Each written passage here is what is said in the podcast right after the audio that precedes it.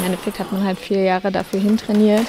Dieses Mal sollte auch das erste Mal sein, wo meine Gewichtsklasse olympisch ist es ist schon ärgerlich, aber das sind halt so Dinge, die kann man nicht ändern, die sind nicht planbar. Der Plan der Federgewichtlerin stand. Im März sollte das Olympiaticket bei einem Qualifikationsturnier in London gelöst werden.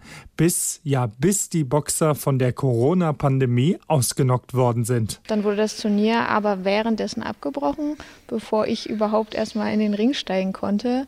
Und das war schon ein ganz schön blödes Gefühl. Also wir sind dann auch einen Tag später äh, nach Hause gereist. Es ging alles ganz schnell, waren aber auch froh, dass wir dann noch äh, rausgekommen sind. Ein schmerzhafter Tiefschlag für die 27-Jährige, die sich erst mal berappeln musste. Also ich habe dann erst mal ein, zwei Wochen Pause gemacht. Und dann habe ich langsam wieder angefangen. Wir haben aber auch nur zu Hause trainiert, haben natürlich Pläne bekommen, was wir machen können. Ich habe mir ein paar Sachen, Equipment hier aus der Halle gemobst. Ich habe dann mein Arbeitszimmer umfunktioniert in den Home Gym.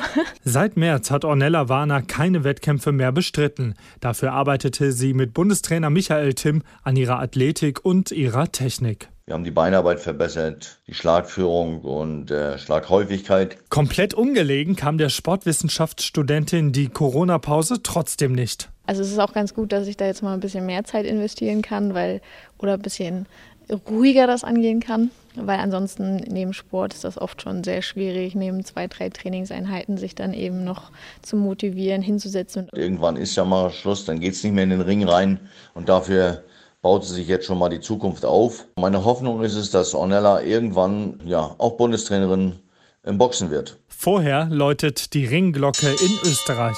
In Sölden werden wir dann das Höhentrainingslager machen und dann werden auch langsam die Wettkämpfe beginnen, die geplant sind und bisher auch alles durch sind. Dazu gehört dann auch Ende Oktober der Colonia World Cup. Spätestens ab Januar wird sich Ornella Warner dann noch intensiver vorbereiten, um dann eben im Sommer 21 im Boxring in Tokio glänzen zu können. Ich glaube, Gold ist generell immer das Ziel. Aber an sich der Spirit bei Olympia und einfach dieses ganze Zusammensein, das zu erleben. Man hat sich natürlich auch auf Eröffnungsfeier, Abschlussfeier, Einkleidung, auf das Essen, auf die Gegebenheiten, die Sportstätte, den Ring, in dem man steht, ähm, gefreut. Und ja, aber nächstes Jahr.